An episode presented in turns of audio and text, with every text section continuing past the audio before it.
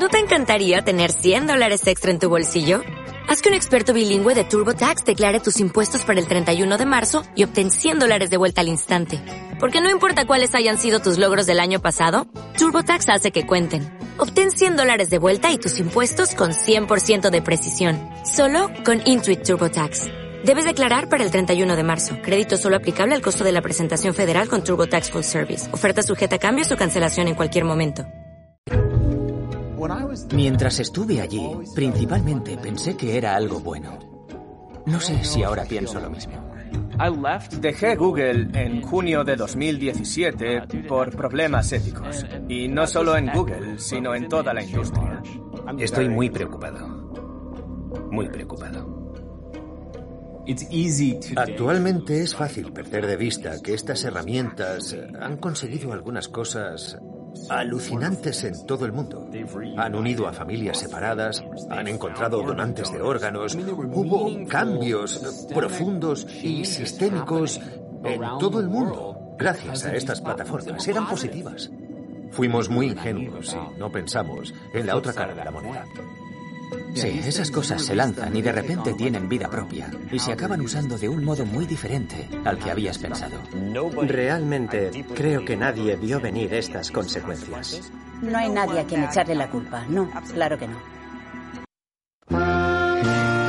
Welcome to Carne, Carne Cru- Cruda, Cruda, the album. Join us for danger, excitement, innovations.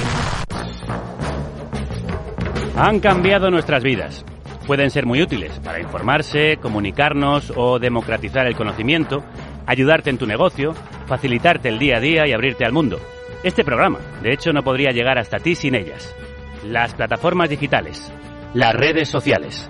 Pero estamos en sus manos, en manos de sus algoritmos, para los que somos solo datos que las empresas utilizan para hacer negocio, a costa de deteriorar nuestra salud, nuestra convivencia, nuestros derechos y nuestras democracias.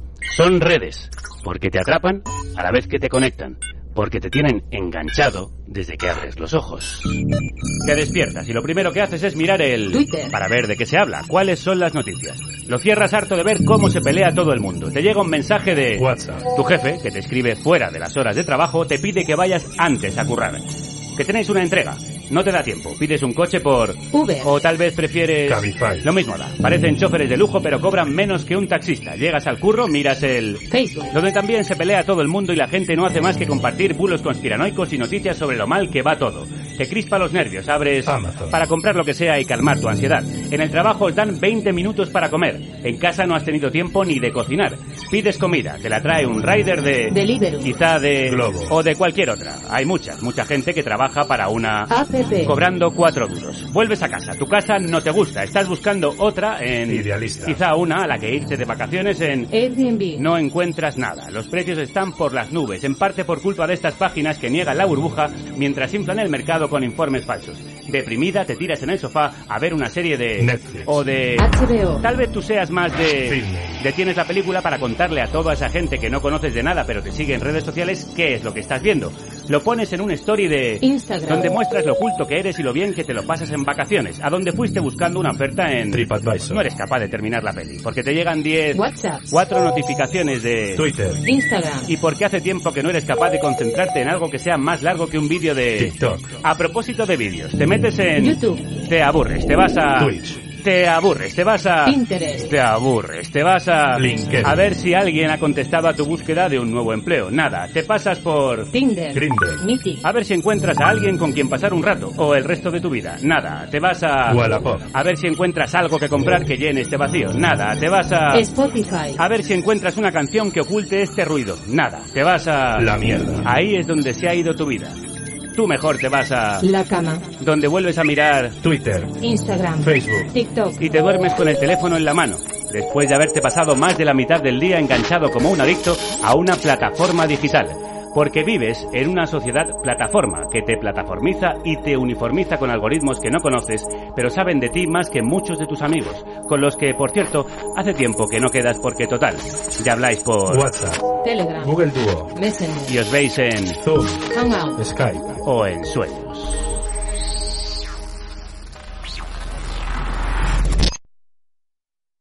TechMex.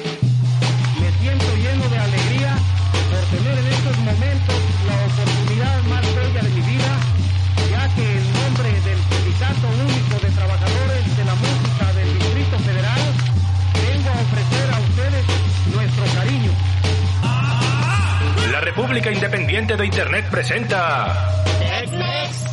TechMex. Abriendo el melón de la nube tecnopolítica y visión crítica de la red.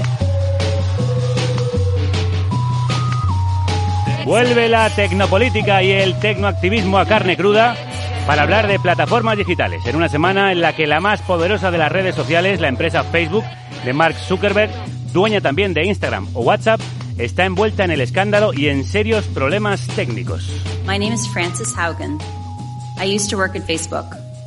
Por un lado, Frances Haugen, una ex empleada de la compañía, ha denunciado en los medios y ante el Congreso de los Estados Unidos que Facebook ha ocultado al público y a los gobiernos los efectos nocivos de sus plataformas en los adultos y sobre todo en los jóvenes, que no le importan con tal de conseguir más beneficio económico y que promueve la adicción en sus redes, la ansiedad de sus usuarios, el extremismo, el enfrentamiento y el debilitamiento de la democracia, incluso que tuvo influencia en la toma del Capitolio y no avisó a las autoridades de los riesgos. No es nada que no supiéramos o intuyéramos, pero lo confirma con documentos internos que Haugen ha filtrado. Y por otro lado, el lunes cayó durante unas horas el servicio en Facebook, WhatsApp e Instagram, lo que unido a las filtraciones ha hecho perder a la empresa más de un 7% en bolsa en los últimos días y 7.000 millones de euros solo el lunes. Por cierto que esta mañana Mark Zuckerberg ha sacado de madrugada en su página web un comunicado negándolo absolutamente todo, como era de esperar. Y como veis, hay mucho de lo que hablar con nuestro especialista tecnológico Machingón. Conectamos con el Raval de Barcelona, donde nos escucha Efraín Foglia, acá Mex Mafia. Crudos días, compañero. Crudos días, Javier, y desde luego crudos días a las personas que nos escuchan. Qué alegría regresar con el programa número 10 de este Tex-Mex. Ya te digo, y con mucho que contar además. ¿Qué te parecen las revelaciones de Frances Haugen? Nada nuevo, pero ahora está negro sobre blanco en documentos de la propia empresa. Sí, son revelaciones muy importantes, pues aunque ya suponíamos dichos efectos nocivos desde los circuitos especializados, las aportaciones de la exgerente de Facebook suman puntos al cuestionamiento popular hacia dichas empresas y revelan los crudos efectos que provocan en la población en general. Concretamente, y esto es muy preocupante, el efecto nocivo en los jóvenes, que es devastador, mi estimado Javier. Mi estimado Efraín, eh, explícanos lo de la caída del lunes de Facebook, Instagram y WhatsApp. ¿Qué pasó? Bueno, el mayor poder que tienen las empresas de Zuckerberg fue lo que se le giró en contra e hizo que por seis horas sus plataformas no funcionaran. La madre de las redes sociales, Facebook, la reina de la imagen y el ego, Instagram, y el servicio de mensajería, que por cierto usa mi madre, WhatsApp, se cayeron. La mama Tex-Mex. La mama Tex-Mex. A ver quién le dice que no use WhatsApp. Ese poder al que me refiero es la centralización de Internet. Bueno, un poder que mm, depende y pende de un hilo, como vimos el lunes. Eso es. Este es el pecado y la penitencia de Zuckerberg, que tiene toda la gestión de la tecnología de sus plataformas en sus propias oficinas y data centers. Y al final pasa lo que pasa. Claro, es si por ejemplo Pepe el informático tira café sobre su teclado, rompe ese ordenador y resulta que el ordenador de Pepe tiene todos los secretos de la empresa guardados ahí, imagino. Pues todo se va al carajo. Algo así le pasó ayer a estas corporaciones monopolísticas, bueno, hace dos días. Dos protocolos fundamentales de comunicación para que funcione Internet, los llamados DNS y BPG, que por resumir esto, son procesos que ayudan a identificar y darle ruta a las direcciones de las páginas web hacia los usuarios. Y estos procesos fallaron. Entiendo. Al parecer, Pepe les tiró café y borró la información importante para su funcionamiento. Bueno, y estuvieron hasta seis horas sin funcionar. Como la gestión de estos procesos está centralizada, solo se pudo arreglar de forma presencial. Esto es muy curioso. En los edificios de la empresa californiana hay que pues casi nadie tiene acceso. Algo, algo así como cuando en Juto Mohamuto te recomienda que apagues y vuelvas a encender el router de casa, algo muy físico y presencial. Eh, el resumen, Facebook, Facebook se borró él solo de Internet. Bueno, por ahora la máquina no puede reemplazar al ser humano, parece. No, porque no se podía acceder remotamente, Javier. Por eso se tardó tanto en arreglar el, este megapollo. Además, Pepe tiró el café y luego se piró a Acapulco. O sea, fue tan grave el fallo de dichos procesos informáticos, esto es muy interesante, que por momentos la dirección www.facebook.com desapareció de la red e incluso salió a la venta dicho dominio. ¿Qué dices? Pues Internet no reconocía que existiera. Qué fuerte, no lo sabía. Ojalá hubiera desaparecido para siempre, también te digo. Bueno, ¿y cómo se solucionó? Finalmente, el primo listo de Pepe eh, fue al data center de Facebook y arregló dichos procesos DNS y BPG e Internet volvió a reconocer las direcciones URL de dichas plataformas. Eso sí, poniendo en evidencia una vez más la fragilidad y el peligro de la centralización de la comunicación a nivel global, o sea, pinche Pepe. Pinche Pepe. Por ese sentimiento de vacío que no estuvieron muchas personas al quedarse sin Facebook o Instagram, lo cual es también preocupante, en este programa visibilizaremos cómo las plataformas dominan y controlan nuestras vidas, como habéis contado al inicio. Sí, desde que nos levantamos hasta que nos dormimos. Al parecer todo depende de una plataforma, así que frente a este modelo conoceremos a personas y proyectos con una mente privilegiada, que queremos mucho además, que trabajan desde el análisis y activismo ciudadano a favor de la lucha contra estas dinámicas extractivistas globales. Bien, y después del prólogo vamos al tema.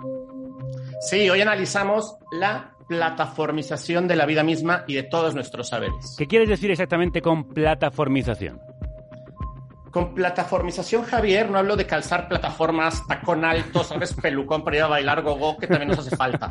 Me refiero a que ahora Internet se ha empequeñecido y lo que prometía ser un gran rizoma descentralizado de relaciones diversas, hoy en día es una red que articula su poder en base a oligopolios tecnológicos, como lo sabemos, y que muestran su peor cara en las llamadas plataformas digitales que todas conocemos. ¿Cuánto han cambiado las cosas desde aquella idea emancipadora de la red en sus inicios?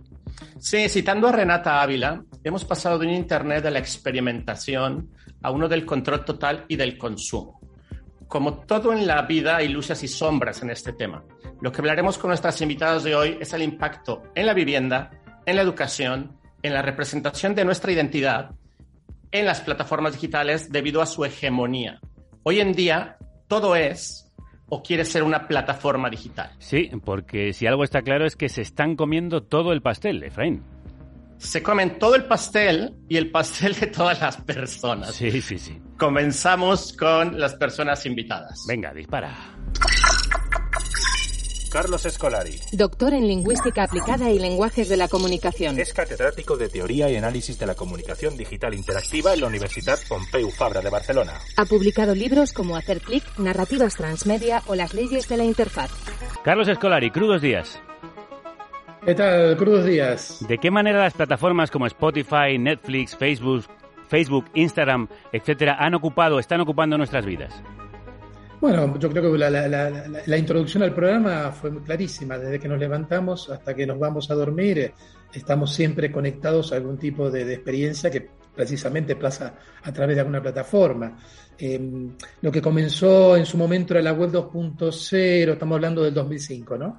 Después empezó a hablar de la web colaborativa, ¿no? Lo que se hablaba de redes sociales en esa época, Facebook es del 2005, YouTube más o menos la misma época, Twitter apareció un poquito después, pero vimos que a partir de estas primeras experiencias en el mundo de la comunicación interpersonal, estas webs, llamémosla así, que en su momento fueron para compartir información, fotos de gatitos, eh, recetas de tacos, acá está mi amigo Efraín cocinando tacos, eh, esto fue creciendo y bueno, y ahora ya hablamos de plataformas, hay plataformas orientadas a la comunicación, como estas que hemos mencionado, y otras que, bueno, que sirven para el transporte, para tener la pizza en casa, para tener el, libro en casa, o sacar el pasaje para irnos, escaparnos a algún lugar. Claro, Carlos, ¿y de qué manera crees que está afectando nuestras vidas, nuestra manera de mirar, de pensar, de relacionarnos? Bueno, si pensamos solo en las relaciones, evidentemente buena parte de nuestra vida social ya pasa a través de estas plataformas. y acá quiero introducir un matiz, ¿no? Porque generalmente los adultos pensamos que los jóvenes se pasan todo el día online.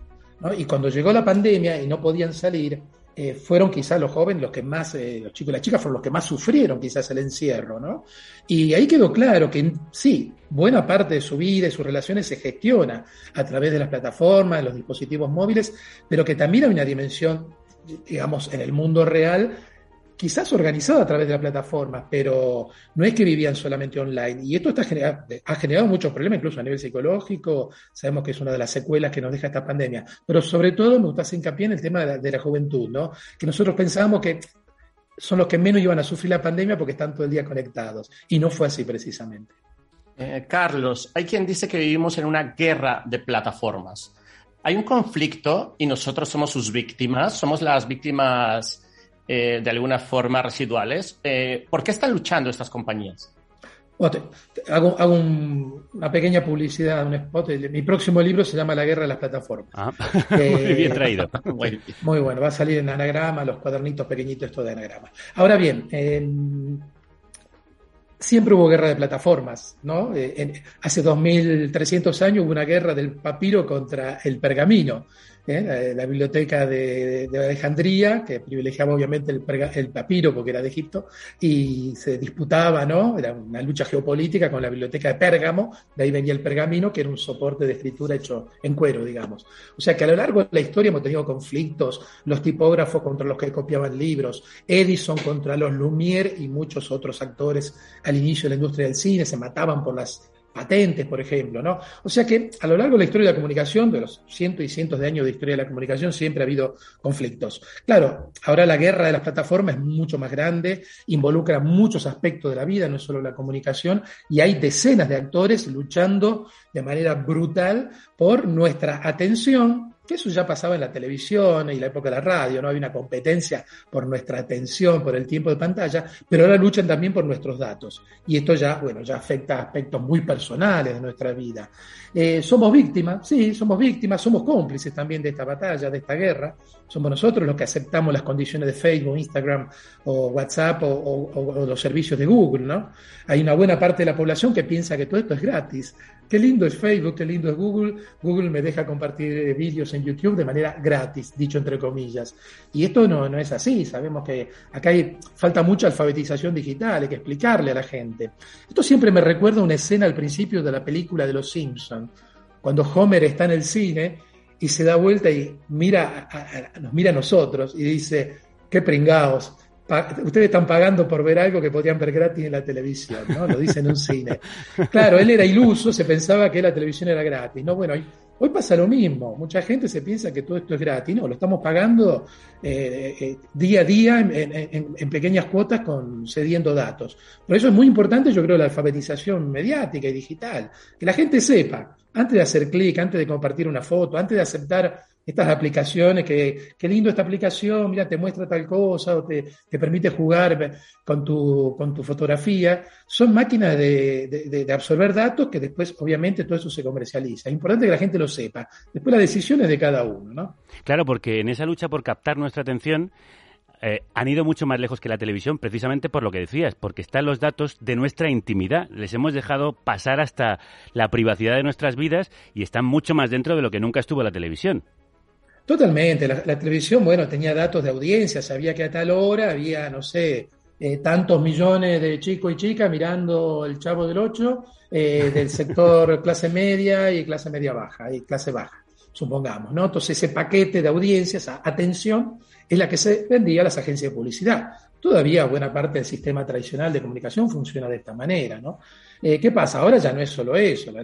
las, aplicaciones entran totalmente en nuestra vida privada, eh, en las conversaciones, lo que, nos gusta, dónde queremos ir, quiénes son nuestros amigos, quiénes son nuestros enemigos, a quién votamos, a quién no votamos. Eh, o sea, la, penetración de, este, este, sistema de captación de datos es, bestial. Nunca, se vio algo así en la historia de la humanidad. Y lo vamos a analizar desde distintos puntos de vista con distintos invitados que hablarán de distintas plataformas. ¿Verdad que sí, Efraín?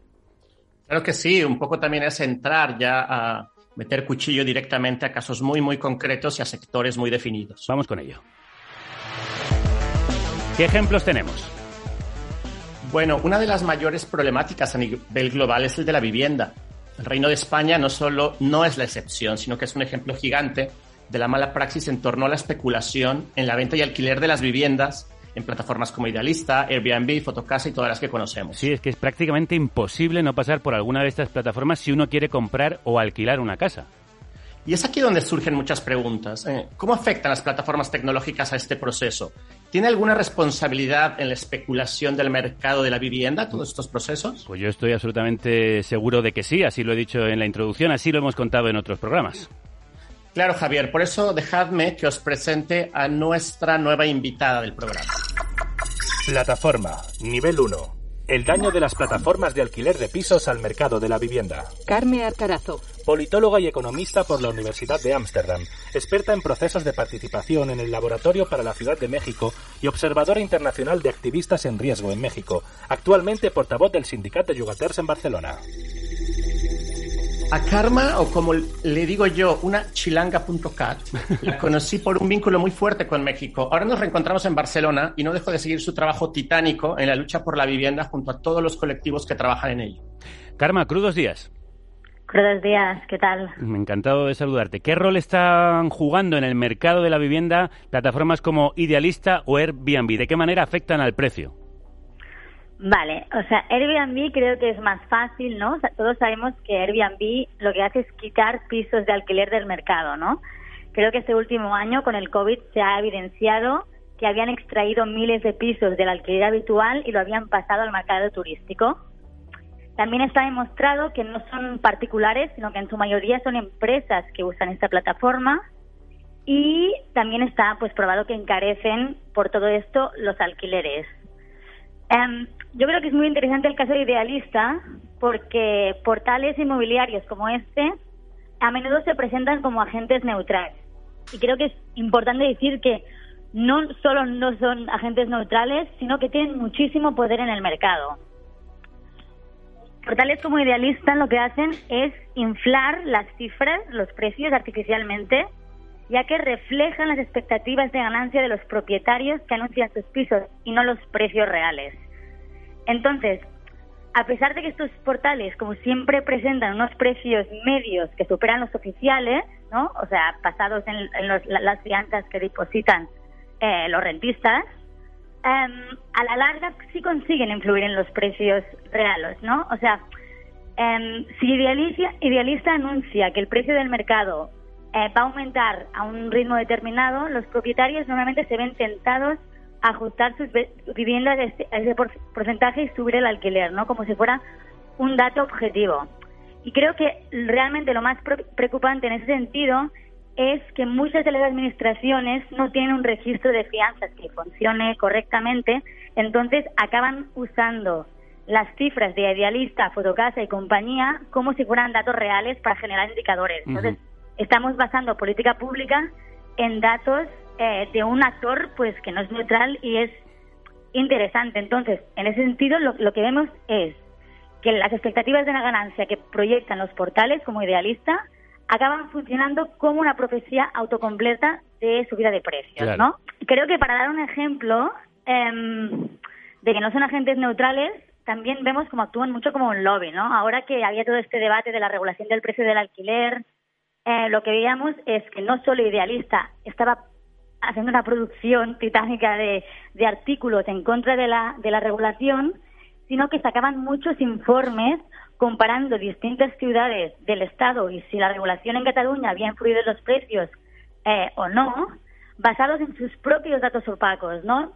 Y, que al final vemos pues que medios y todo tipo de, canales usan estos informes hechos por, por idealista eh, como informes objetivos, ¿no? O sea, también siempre pienso En, la metáfora del, del, tabaco, ¿no? O sea, si Malboro estuviera haciendo un informe sobre, em, o sea, sobre el cáncer de pulmón, nadie se lo creería, pero sin embargo parece que en este país eh, nos creemos todos los datos que, ellos presentan para el mercado de, de, la vivienda. Estamos hablando de una plataforma que ha negado insistentemente que exista una burbuja del alquiler, cosa que sufrimos y hemos sufrido todos los que hemos buscado piso. Efraín.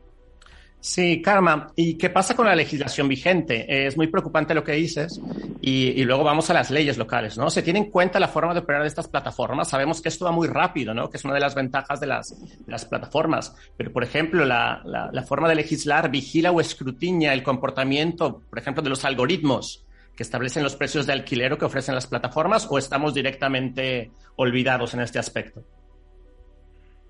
Bueno, creo que no se escrutina nada. Bueno, de hecho, hacía unos meses no veíamos que competencia abrió un expediente sancionadora idealista bajo la sospecha ¿no? de, que, de que formara parte de un cártel que manipula comisiones y precios, es decir, que coordinaba los precios y otras condiciones a través de software y algoritmos. Pero más allá de, los algoritmos y, de conceptos complejos, creo que, lo que vemos es que este tipo de portales recurren a la ilegalidad de forma, de forma constante con cosas mucho más simples, ¿no? Es decir, em, todos sabemos que los contratos deben durar como mínimo cinco años. Eh, y lo que hemos visto en este último año de pandemia es que en Idealista no parábamos de ver contratos temporales de 11 meses, que esto es ilegal para, para gente que vive en una ciudad, para vivienda habitual. Es decir, em, esto por una parte, por otra, lo que vemos constantemente es que en, Cataluña, que hay una ley que regula el precio del alquiler y que por lo tanto todas las ofertas que salen idealistas tienen que incluir pues el precio del contrato anterior, eh, el precio medio del índice, eh, no lo incluyen y, se quedan tan anchos, ¿no? O sea, hasta les, han tenido que multar para que empiecen a cumplir con las normas eh, más básicas. Carmen Alcarazo, politóloga y economista por la Universidad de Ámsterdam y portavoz del Sindicato de Yogateres de Barcelona. Muchísimas gracias. A vosotros, un abrazo. Y seguimos con Carlos Escolari. A tenor de lo que estamos escuchando, las plataformas parecen una herramienta para acentuar el neoliberalismo. Eh, digamos, bueno, a ver, muchas de estas cosas que criticamos de la plataforma son eh, son las mismas que criticaríamos en cualquier gran corporación capitalista. En ese sentido, por ejemplo, esta gran tendencia a la monopolización es una cosa que está implícita en el desarrollo del capitalismo. en el siglo XIX ya Marx decía que las empresas se, se, concentran, no se fusionan cuando hay momentos de grandes crisis o cuando hay que encarar grandes proyectos. Por ejemplo, decía Marx, el, el ferrocarril no se hubiera extendido tan rápido por todo el planeta si las empresas ferroviarias no se hubieran eh, puesto todas juntas, hubieran fusionado para hacer esa gran masa eh, de capital que, y de tecnología que facilitaba la expansión de, la, de, las vías por todo el planeta. O sea que acá, bueno, acá se juntan las dos cosas. Venimos de una crisis de burbuja.com eh, a principios del, del, nuevo siglo y a eso se suma también la necesidad de invertir para crear, bueno, infraestructuras, 5G, las grandes granjas de servidores, etcétera, etcétera. En ese sentido, las corporaciones se mueven, eh, digamos, dentro de este esquema capitalista ya tradicional.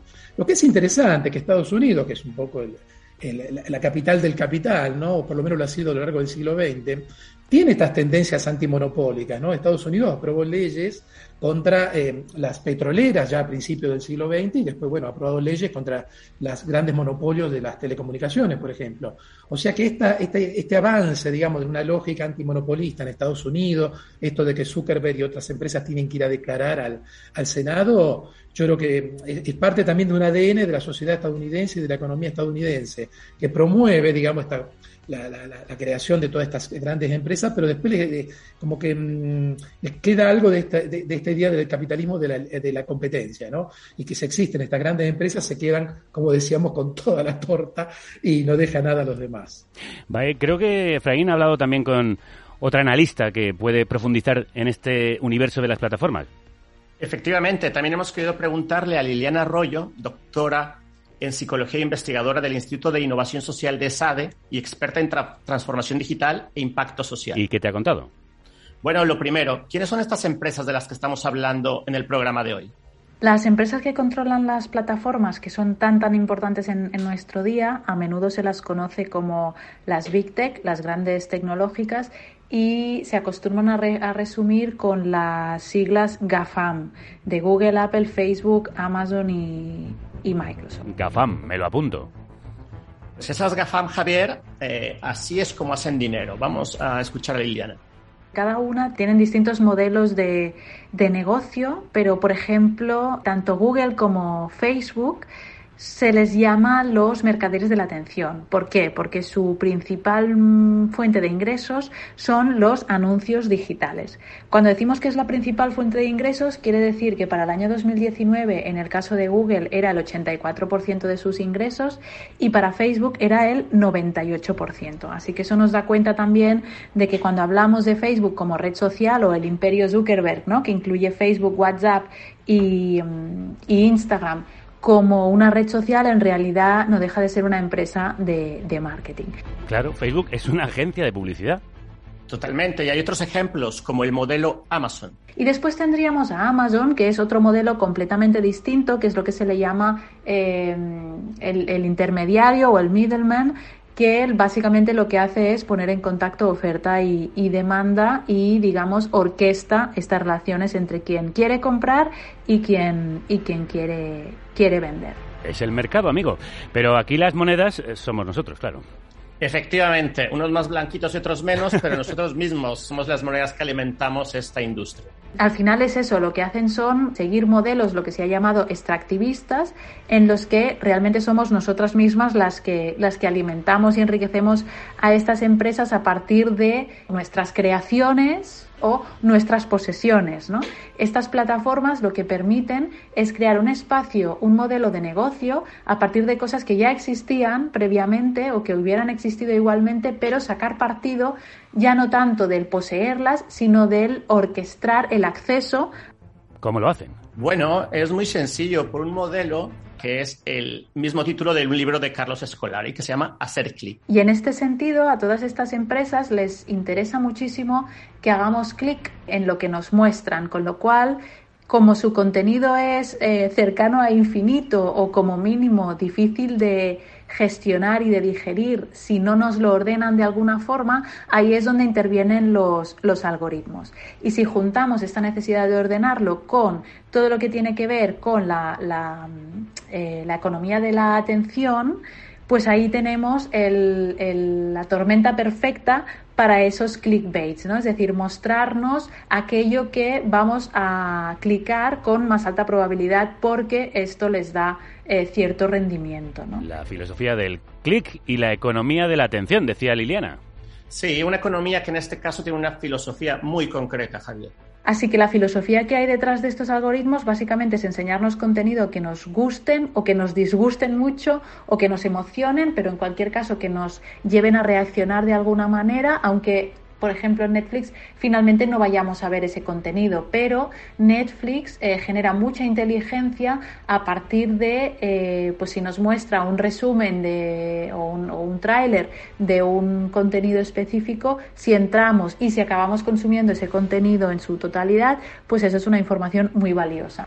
Yo incluso llegué a leer que si a ti te gusta un actor determinado y lo has mostrado viendo varias películas suyas, de repente la carátula que te ofrece de la película es distinta a la carátula habitual que están viendo otros usuarios. Tú ves una foto de ese actor que tanto te gusta. En fin, información obtenida tras horas y horas de uso de esas aplicaciones que después la usan, como decimos, para hacer negocio.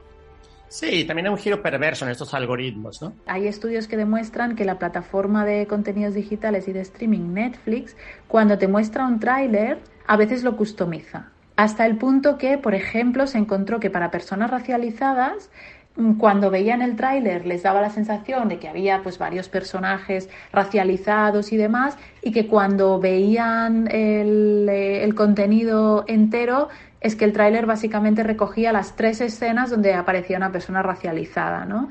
Realmente cuando lo ves lo que te das cuenta es que te han puesto los anzuelos que más relucientes son para ti. Qué interesante el análisis de Liliana Arroyo. Seguimos con Carlos Escolari. Carlos, tú planteas que negarse a estas plataformas con el clásico me voy de Facebook es un error. ¿Por qué? ¿Y qué podemos hacer ante ellas? Sí, más que un error me parece mm, es un combate de retroguardia eso, no escaparse, digamos, escaparse de las plataformas cuando estamos conectados y utilizamos plataformas a lo largo de todo el día. Eh, sí, podemos salir de una, dos o tres, pero antes o después vamos a estar siempre utilizando alguna plataforma. Eh, me parece una solución un poco romántica, ¿no? Un retorno al pasado, hmm. ¿no? Un poco ludita. Claro, cuando llegó la sociedad industrial, el romanticismo nació a principios del siglo XIX como una forma de, escaparse a un pasado bucólico donde estaban los campesinos con las ovejitas y sabemos que no fue precisamente así, el pasado, la vida rural era muy dura también, ¿no? Entonces yo creo que a veces también cada uno tiene derecho a estar en la plataforma que prefiera y, y rechazar otra, entrar en otras plataformas. Yo apostaría más que digamos, como lo que dije antes, ¿no? Apostaría más por una formación, por una, digamos, ciudadanía digital, por una alfabetización digital, donde cada uno tome las decisiones. Pero yo creo que a veces escapar de esto, ¿no? Porque también es cierto que las plataformas nos dan satisfacciones, por algo estamos ahí dentro, facilitan la comunicación, a veces ciertos procesos, ¿no? Eh, en ese sentido yo creo que, bueno, más que plantearse la, fuga, ¿no? Una fuga que es una fuga de lo analógico, ¿no? Al pasado, que me suena muy a romanticismo, que está, está bien, pero yo apostaría más por una intervención masiva de ciudadanía educativa y obviamente, por otro lado, también eh, presionar a estas grandes corporaciones, ¿no? que ya sea por el lado monopólico, que no pagan impuestos, que trafican con datos, o sea, hacer un movimiento desde varios lugares pero más a nivel social, más que plantearse una fuga individual. Claro, y que la denuncia, por ejemplo, de Frances Haugen, esa ex empleada de Facebook, tenga después consecuencias políticas, que eh, no puedan salirse, digamos, de rositas después de demostrar que tienen informes en los que los efectos nocivos están siendo eh, acentuados por la propia empresa. Carlos Escolari, creo que para la alfabetización que necesitamos esperamos con mucha ansiedad la guerra de las plataformas, tu próximo libro. Muchísimas gracias por haber estado hoy con nosotros. No, gracias por invitarme a la conversación. Bueno, Efraín, estoy echando en falta en tu regreso a carne cruda el análisis desde otro plano de la realidad, el de Ginebra Val. Sí, no te preocupes, Javier, que esta temporada no puede faltar Jean, porque sin Jean no somos nada. Entonces, vamos a ver este micro petit docuficción que nos preparó. La cápsula de Jean. Hola. Hola, ¿cómo estás? Perdona que te haya llamado sin avisar. Ya sé que hace dos meses me di de baja en Be My Friend Premium, pero es que no tenía a quién recurrir. No, no pasa nada. Ya sabes que puedes contar conmigo. ¿Qué, qué te pasa? Tengo un día de mierda. Me han echado del trabajo, me ha dejado mi novio. Tengo unas ganas de emborracharme. No, hombre, no, no pasa nada. Ya sabes que puedes contar conmigo. Taxistas como Daniel están aquí para llevarte donde quieras llegar. My Taxi. Estamos cerca. Vamos a cenar. Invito yo a cenar. Reúne dinero con Verso, la app gratuita para compartir dinero al momento y sin comisiones. Eh, venga, vale. La verdad es que me apetece desconectar. ¿Qué hacemos? Podríamos... ¿Desde casa al bingo? Pues claro, yo juego al bingo online en yobingo.es. Ay, perdona. Decía... Ir al bingo, ¿no? No, no, no, no, no. Me refería a... Enamórate o te devolvemos el dinero. Mythic.es Joder. Salir de fiesta a puto gas. Sí, eso, eso. Pide un globo y que siga la fiesta. Descárgate la app y cuando quieras que te lleven algo, pide un globo y ya vamos nosotros. Tío, tu versión gratuita de Be My Friend es una puta mierda. Ya, lo siento. Pero es que si quieres... Siesta sin interrupciones, café sin interrupciones. Suena bien, ¿verdad? En la vida hay cosas que se disfrutan mejor cuando nada te interrumpe. Por eso con la prueba gratuita Premium podrás escuchar la música que quieras sin anuncios. ¿Te animas a pasarte a Premium? Bueno, aquí recibimos todos. Hasta sí. nosotros. sí, y Jean y yo, que todos cobramos del mecenazgo, así es que todas amigas. Bueno, y después de la cápsula de Jean, ¿a dónde vamos? Claro, nos queda la segunda plataforma. Plataforma, nivel 2. La educación plataformizada. Susana Tesconi. Es profesora de los estudios de informática, multimedia y telecomunicaciones de la Universidad Abierta de Cataluña y miembro del grupo DARTS, que investiga sobre las intersecciones entre arte, tecnología y sociedad. Su especialidad es el estudio de la interacción entre procesos de aprendizaje y tecnología.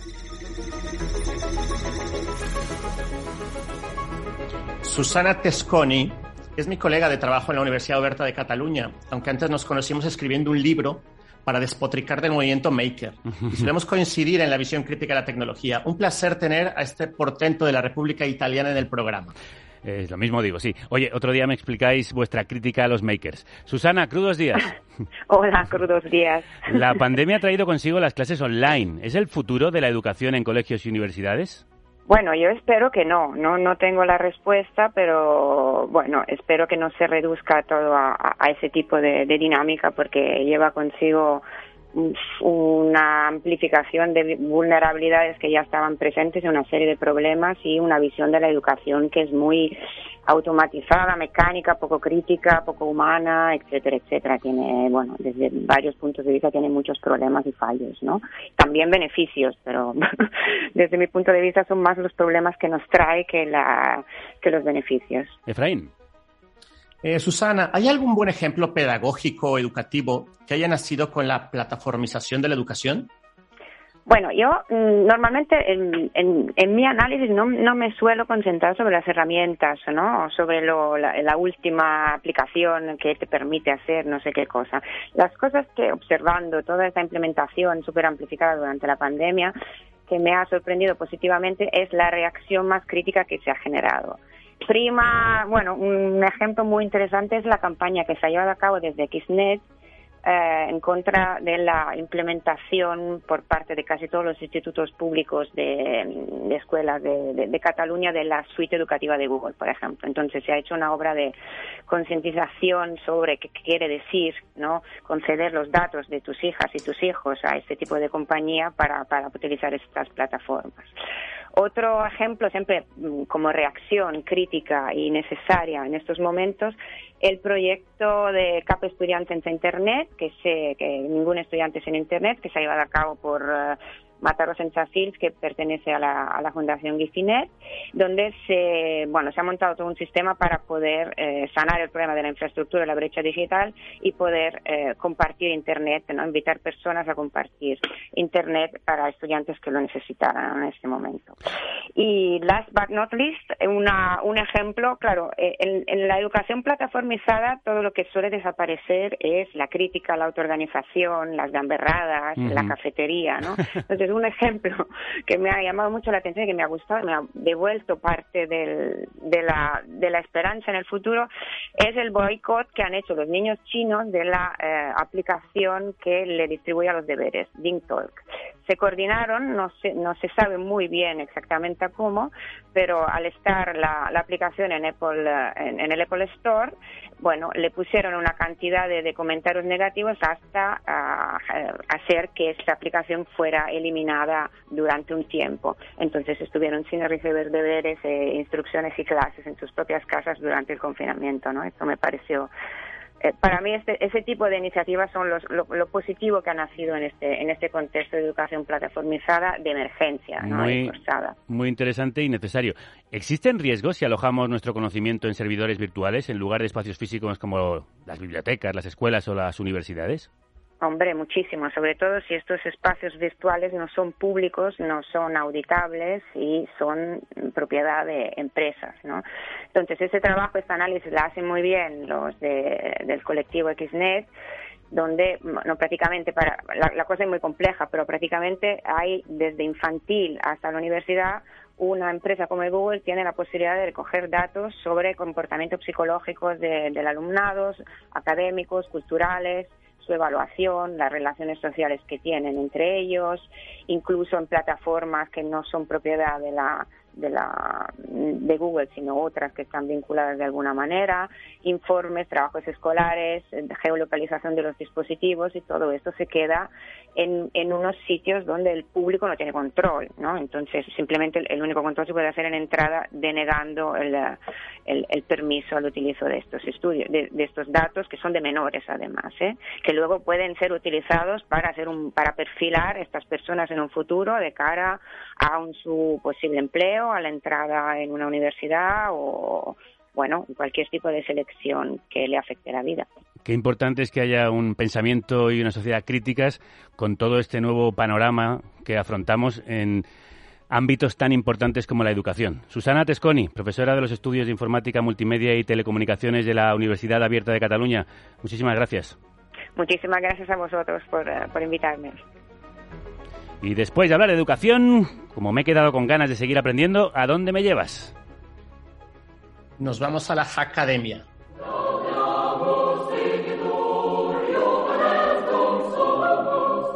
Academia. ¿Qué nos vas a enseñar hoy? Hoy quería recomendaros un libro muy interesante y profundo en el territorio de la tecnopolítica. Venga, nos vas a poner a leer.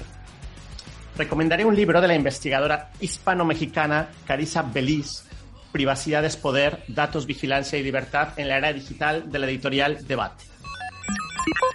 Tienen demasiado poder.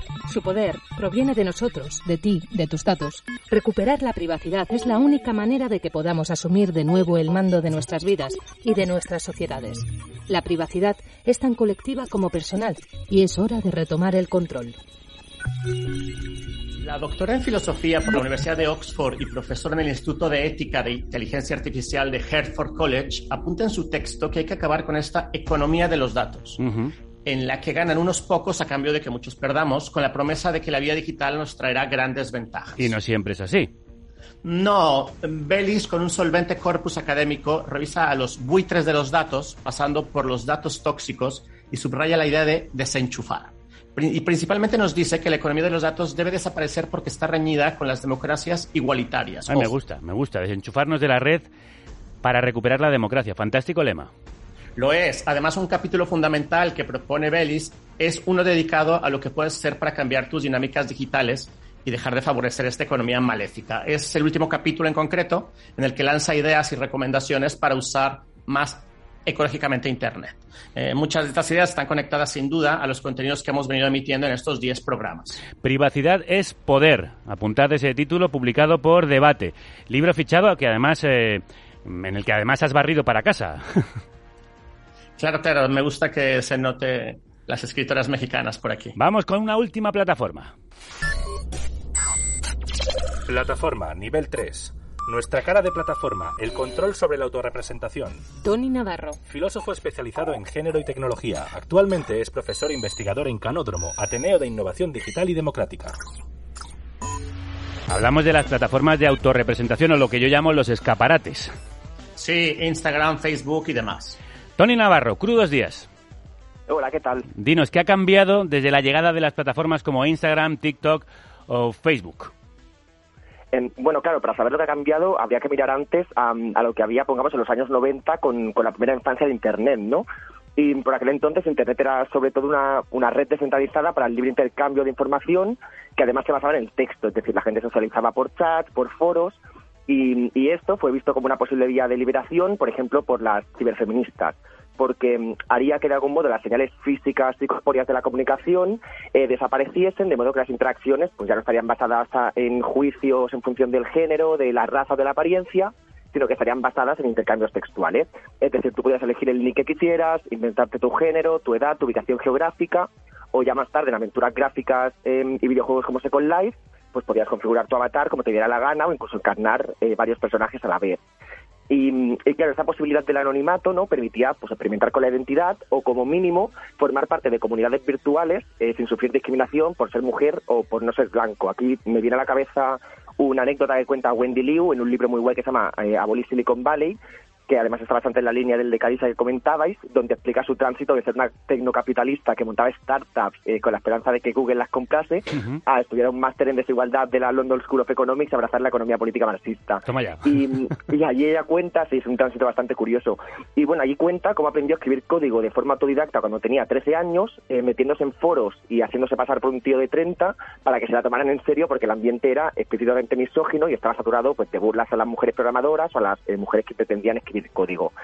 Em, claro, esto es el Internet de los años 90, ¿no? Sin embargo, hoy eh, se podría decir que está dominado por, se podría decir, no, está dominado por plataformas como Facebook, Instagram y otras redes sociales que a menudo piden a sus usuarios que se identifiquen, eh, por ejemplo en Facebook mediante políticas de nombre real, y que se han convertido en espacios de autopresentación visual donde nos relacionamos eh, fundamentalmente a través de la imagen. De ahí que, por ejemplo, las xenofeministas digan que si el ciberespacio alguna vez ofreció la posibilidad de escapar de las categorías esencialistas, hoy se ha convertido en un teatro de postración ante la identidad.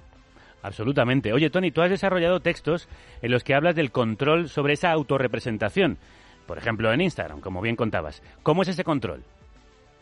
Sí, yo hablo sobre todo del, control que tienen las usuarias sobre su propia imagen, ¿no? Porque al final eh, Instagram, TikTok son espacios donde la representación del cuerpo eh, sustituye al propio cuerpo y esto permite que quienes no se sienten cómodos con la forma en que sus cuerpos son percibidos fuera de la pantalla o en lo que llaman mundo real, aunque habría que cuestionar también ese dualismo digital, eh, puedan controlar su forma de ser representados y por tanto pues, de hacerse visibles y reconocibles en, en estos entornos virtuales.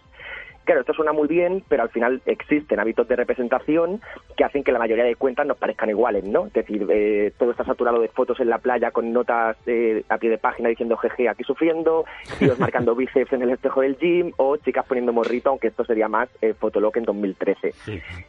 La cuestión es que estos hábitos eh, también reproducen estereotipos de género o codifican el racismo y esto me lleva a otro tema que también me interesa mucho que es el de los filtros de belleza sea, los filtros de belleza han dado lugar a lo que se conoce como el rostro de Instagram, que, es este rostro hegemónico marcado por ojos grandes, nariz pequeña, labios gruesos y piel clara, versus que, eliminan de alguna forma pues eh, rasgos marcadamente étnicos, como por ejemplo las narices anchas o los ojos rascados.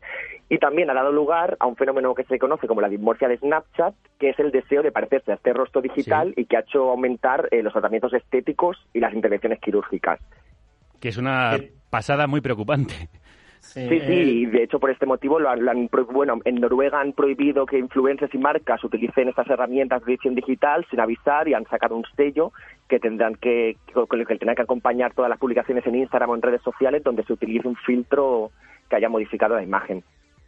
Eh, To- Tony, esta, esta pregunta me interesa muchísimo. Tú eres especialista, analítico y eh, filósofo de estos temas. ¿Y, y tú cómo te autorrepresentas en las plataformas? ¿Tienes tus líneas rojas, algún método, algunas dudas incluso de cómo hacerlo?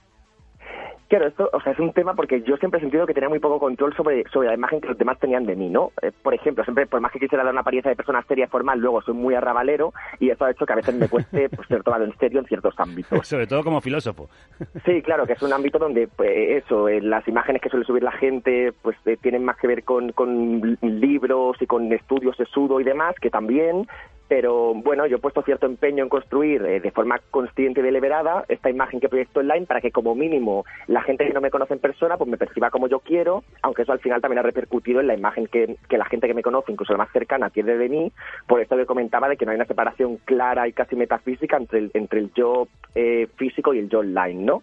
¿Hay alternativas a este tipo de redes? Sí, el caso es que yo ayer además, eh, bueno, ayer, anteayer, con la caída de los servidores de Instagram, eh, descubrí varias alternativas que además lo que tienen de interesante es que calcan la interfaz de, de las redes más populares, porque el problema que tienen muchas de estas propuestas de software libre y código abierto es que son poco intuitivas o user-friendly y que están pensadas para gente con conocimientos técnicos, ¿no? Por ejemplo, hay una que se llama Pixelfed, que es una plataforma gratuita y ética para compartir fotos, que está libre de anuncios, eh, comprometida con la privacidad, que ordena, esto es interesante, las publicaciones en orden cronológico y no mediante algoritmos, y que además está orientada a explorar nuevo contenido de nuevos creadores eh, más allá de tu burbuja algorítmica. Pero al final el problema con todo esto, eh, como siempre, es lo que se conoce como la paradoja de la privacidad, y es que por mucho que la gente sepa que su información está siendo captada por estos servicios digitales, eh, no hacen mucho por impedir que eso suceda, así que por más que haya alternativas, poca gente las usa, Claro. y esto hace que incluso las personas más concienciadas se resistan a, a migrar, ¿no? ¿Y qué hacemos Em, entonces?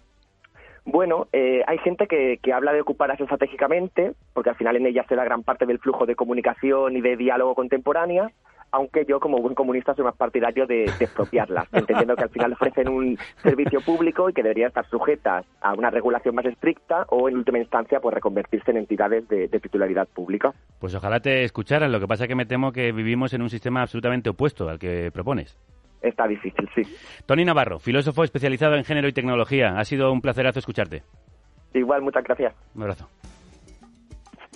Bueno, buen repaso el que hemos dado a las plataformas que nos controlan la vida. Mex. Otras plataformas son posibles y necesarias, Javier. Hay proyectos sumamente interesantes y potentes en esta línea. Tenemos, por ejemplo, a Mensacas, que es una alternativa responsable de reparto. Eh, o Yo Reservo con las Kellys, que es un proyecto que se está financiando con aportaciones de la gente por la plataforma Goteo, otra plataforma ética de microfinanciamiento, para la reserva ética de habitaciones de hoteles, poniendo el foco en los contratos de las trabajadoras. Un proyecto este de las Kellys que ha generado muchísima expectación. Sí, y aprovechando que esta es mi sección, quería recomendarlos que entre el 20 y el 22 de octubre en Barcelona se llevará a cabo el Decidim Fest, en el cual se tocarán todos estos temas de los que hemos hablado hoy y tendremos a muchos e interesantes invitadas e incluso tenemos una mesa redonda de nuevos sindicalismos. Eh, yo la moderaré, es un lujo para mí eh, porque el panel es muy, muy interesante. Bien, me lo apunto. Del 20 al 22 de octubre en Barcelona. Ya, les invito a que pasen por la página del Decidim Fest, ahí pueden encontrar toda la información. De hecho, están involucradas algunas personas que ya hemos tenido invitadas en Tex-Mex, en este programa, como Arnau Monterde y Laia Serra. Bien, pintaza, Mexmafia. Nosotros también tenemos una cita en Barcelona que ahora mismo vamos a anunciar. Pero antes, cuéntanos, ¿por qué estamos escuchando los fabulosos Cadillacs? Bueno, me despido Javier con esta canción para comenzar temporada de buena onda entre los dos continentes. Es un anti-homenaje al 12 de octubre que ya viene, de la mano de los fabulosos Cadillacs. Eso sí, bailando ska porteño, dedicado a la tía Isabel y al tío José. Abrazos, adeu y hasta la próxima. Adeu, hasta la próxima.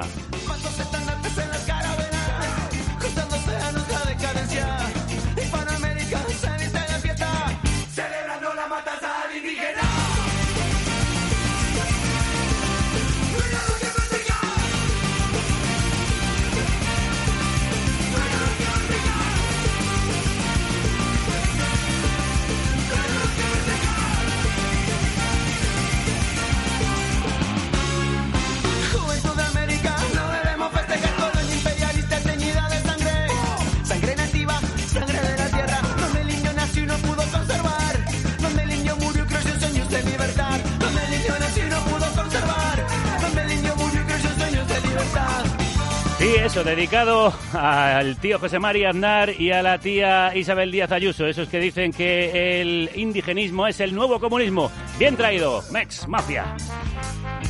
Y sí, habéis oído bien, volvemos a Barcelona.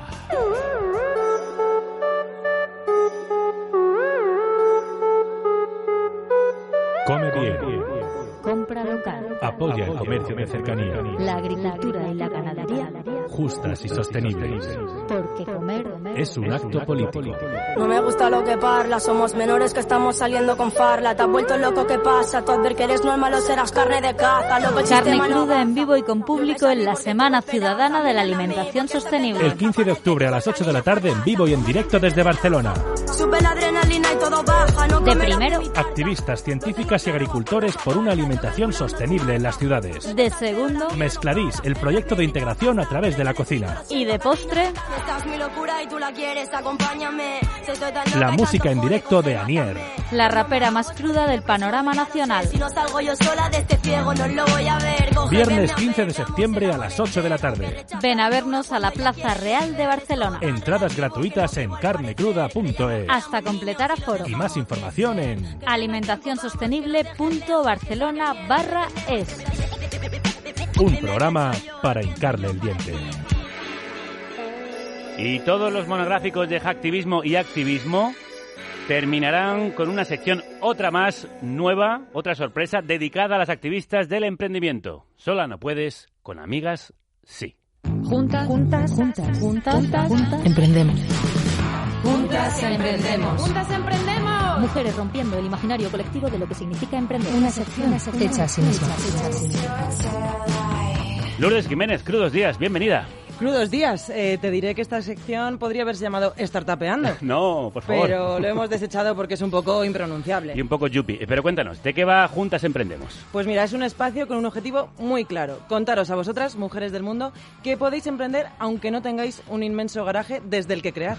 De hecho, la mayoría y las mejores ideas, Javier, surgen en la cocina. Porque sí, seguimos soportando mayoritariamente las tareas de cuidados. Y eso da poco margen para irnos al garaje a ser creativas. Eso es.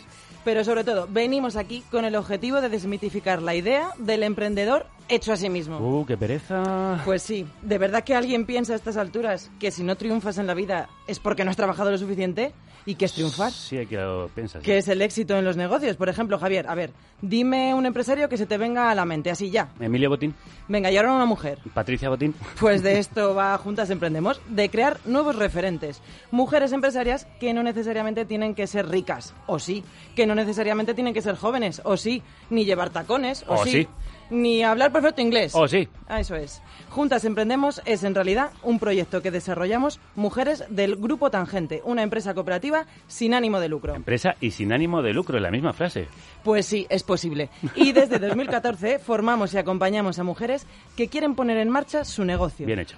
Pero no de cualquier forma, oye. No. Lo hacemos teniendo como referencia la economía feminista y la economía social, solidaria y sostenible. Bueno, ha quedado clarinete. ¿Cómo lo vais a contar aquí en Carne Cruda? Pues mira, cada mes eh, vamos a conocer a una mujer empresaria o a un proyecto a través de lo que hemos llamado las entrevistas de garaje. Y analizaremos algunos macromachismos que soportan las mujeres emprendedoras. Por ejemplo, ¿sabías que las mujeres acceden hasta un 60% menos de financiación para nuestros proyectos? ¿Y eso por qué? Bueno, a ver, no se trata de una discriminación directa y palpable, sino que tiene que ver con nuestra forma de emprender. Arriesgamos menos, invertimos menos, porque percibimos hasta un 54% más miedo al fracaso, eso dicen los estudios. Y eso tiene que ver con nuestra socialización, con la cultura patriarcal. Bueno, venga, vamos a conocer a alguna de esas mujeres que han roto con todo esto. Cuando fuimos a pedir inicialmente el crédito, eh, la primera pregunta que nos hicieron, que nos, nos quedamos como un poco at- atónitas, ¿no? ¿Estáis casadas? Entonces dijimos, no sé, si, para, si necesitamos casarnos para que nos deis el crédito, no sé yo, pero vamos, ¿a dónde vamos? Como si no fuéramos suficientes nosotras como, como mujeres, ¿no? En sí. Entonces, pues bueno, ya vimos ese punto de la banca que nunca nos gustó. Nos hemos ido hasta Galicia, concretamente a la comarca de la Ulloa, en Lugo, para conocer a unas mujeres impresionantes. Entrar en sus tierras es como entrar en Narnia, es un mundo mágico. ¿Quiénes son? Pues mira, son Marta Álvarez, Chusa Espósito y Carmela Baliño. Arrancaron su proyecto hace más de 20 años y ya has visto lo que contaban de sus inicios, que si estaban casadas. ¿Qué año era eso? Pues a ver, alrededor del año 2000, pero no fue lo único que no les convenció de, de la banca tradicional. En el 2009 pues surgió un problema que teníamos ahí con la banca tradicional que nos estaba asfixiando, ¿no? Ya que por fin teníamos un poco de mm, expansión en el mercado y podíamos sobrevivir, ya vimos que podíamos sobrevivir de nuestro trabajo, vimos que la banca tradicional no nos apoyaba para nada, al contrario. Pues les pedían muchísimos avales, Javier. Por ejemplo, contaron que para pedir un crédito de 30.000 euros tuvieron que poner cada una de ellas y además otra socia más, pues ava- avales propios, su casa, la granja. Con todo esto junto valía muchísimo más que 30.000 euros. Claro, pero ¿qué alternativas tenían? Pues existen muchas alternativas y muy alternativas, que diría Rajoy. Lo que pasa que no se gastan el dinero en publicidad, sino en ayudar a la gente. ¿Te suena COP57? Pues claro que me suena. Y entonces de ahí surge el proyecto de trabajar con COP57. Se, fue- se montó aquí la COP57 Galicia. Ahora, bueno, ya está todo extendido a nivel España y COP57 en todas las, más o menos en todas las comunidades autónomas. Y bueno, la verdad eso para nosotros fue pues mm, eh, una forma de, mm, de respirar, ¿no? De salir de ahí, ¿no? De, eh, de la banca tradicional, ¿no? Es más, de hecho, ya cuando fuimos al banco, que ya nos estaban agobiando de tal manera, y bueno, mira, mm, no os preocupéis, que en breve vamos a tener ya otra asociación de, de otro tipo de banca y ya vamos a pasar de vosotros. Y bueno, el director del banco se quedó un poco flipado. Derribado el primer mito de la mañana, se puede emprender sin pasar por el aro de la banca tradicional. Sobre todo si cuando vas a pedir un crédito te preguntan si tienes marido. Para las nuevas en esto, Javier, COP57 es una cooperativa de servicios financieros éticos y solidarios, pues se dedican a recoger y captar el ahorro de la sociedad civil y lo canalizan hacia la financiación de entidades de la economía social y solidaria. Y así, pues promueven la ocupación, fomentan el cooperativismo, el asociacionismo, vamos, que promueven la sostenibilidad sobre la base de principios éticos y solidarios. ¿Pero a qué se dedican estas mujeres? Que no nos lo has contado aún, Lourdes. Sí, sí, voy. A ver, a ver si lo adivinas escuchándolas trabajar. Es un secadero con corriente de aire caliente y entonces lo que hacemos es secamos las plantas en 35 grados para que no pierdan el principio activo. Ya tenemos todo el material y ahora lo podemos poner a envasar. A ver, he escuchado algo de un secadero. Ahí se oyen cencerros de vaca o cascabeles. Aire libre, un sonido muy fuerte de fondo. Bueno, pues eso justamente era la deshidratadora de plantas. Ah. Venga, vamos a desvelar en qué consiste. Consiste en hacer cosmética natural ecológica con las materias primas que producimos.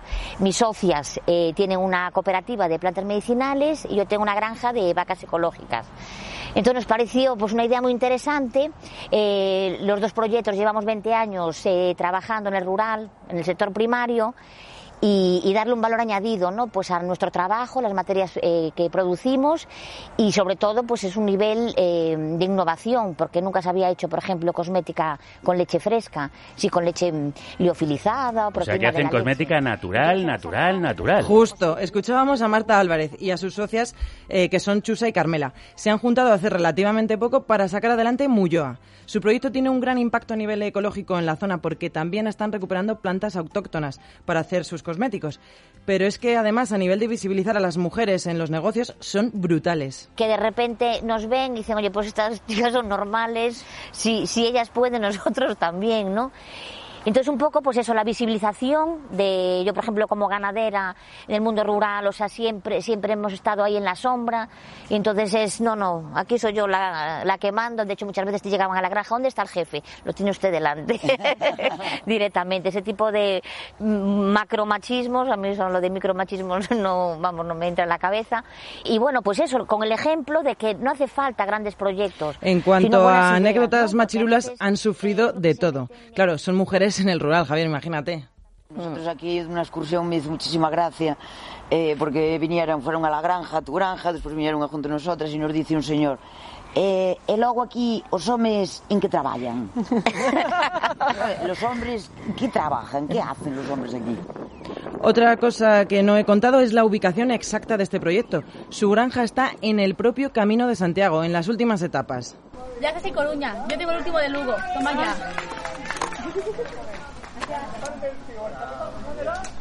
Entonces están en contacto con un montón de peregrinos y peregrinas. Sí, sí, de hecho, el día que fuimos a visitarlas estaban hasta arriba, porque había más de 2.000 personas, eh, peregrinos y peregrinas, durmiendo en la etapa anterior, en Puerto Marín, así que tuvieron muchísimas ventas. De hecho, viven de eso, ¿no? De mu- mucho de eso. Pero también comercializan por toda la comarca. Oye, ¿y tienen algún consejo más para otras mujeres emprendedoras?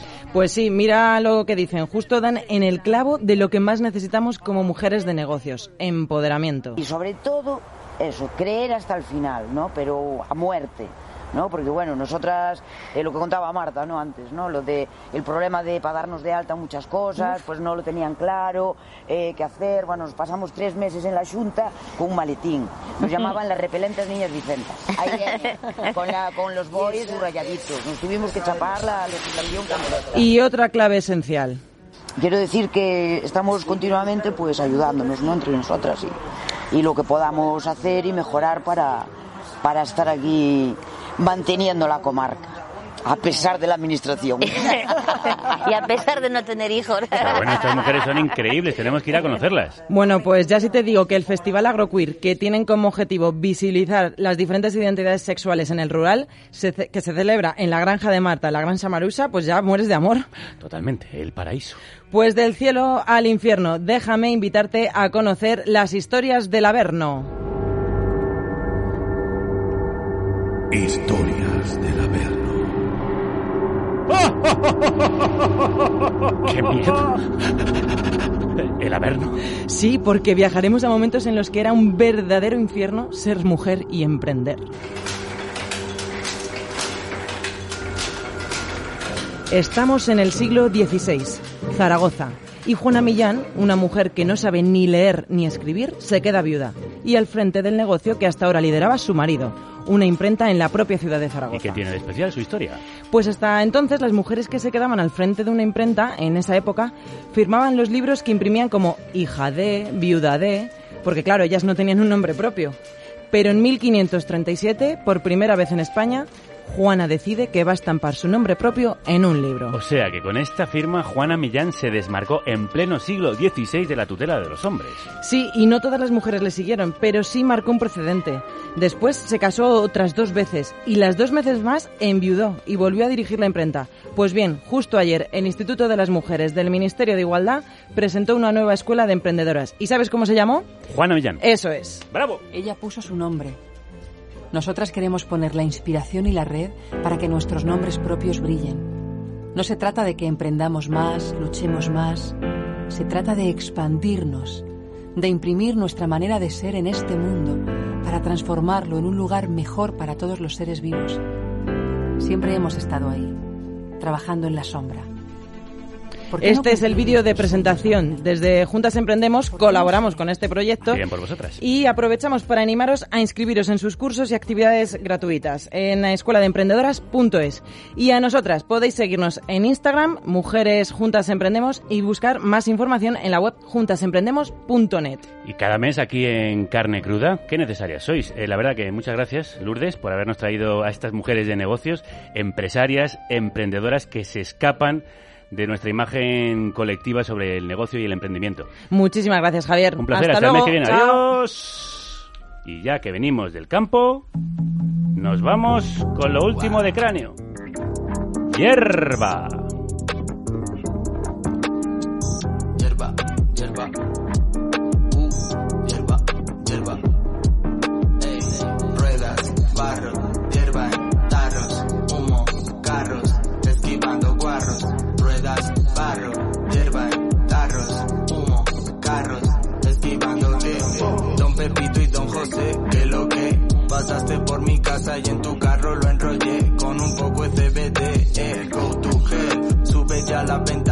que se va a prender, aunque no tenga una Wendy que salvar. Voy de verde, vuelo alto, Peter Pan. Sé que tengo mis problemas, los tengo que gestionar. Se me ha juntado el hambre con las ganas de fumar. Dime si me odias o me amas. En apnea buceando dramas.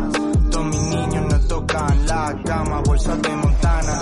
Fat cap, tres flip, pintan en pijama. Sueñan con Bahamas, jejeje. Con una una gitana. Pues aquí, tumbados en la hierba con el cráneo lleno de ideas, las que nos han traído hoy nuestros invitados e invitadas, nos despedimos hasta mañana.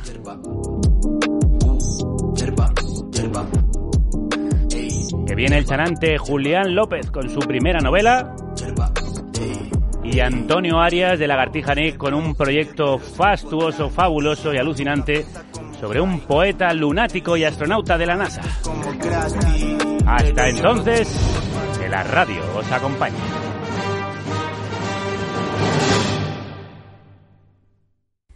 Oye, no te vayas todavía. Tengo algo que decirte. No te olvides de recomendar el programa o difundirlo en tus redes si te ha gustado. Y si puedes, ayuda a hacerlo posible en carnecruda.es. Hala, ya puedes irte. Gracias.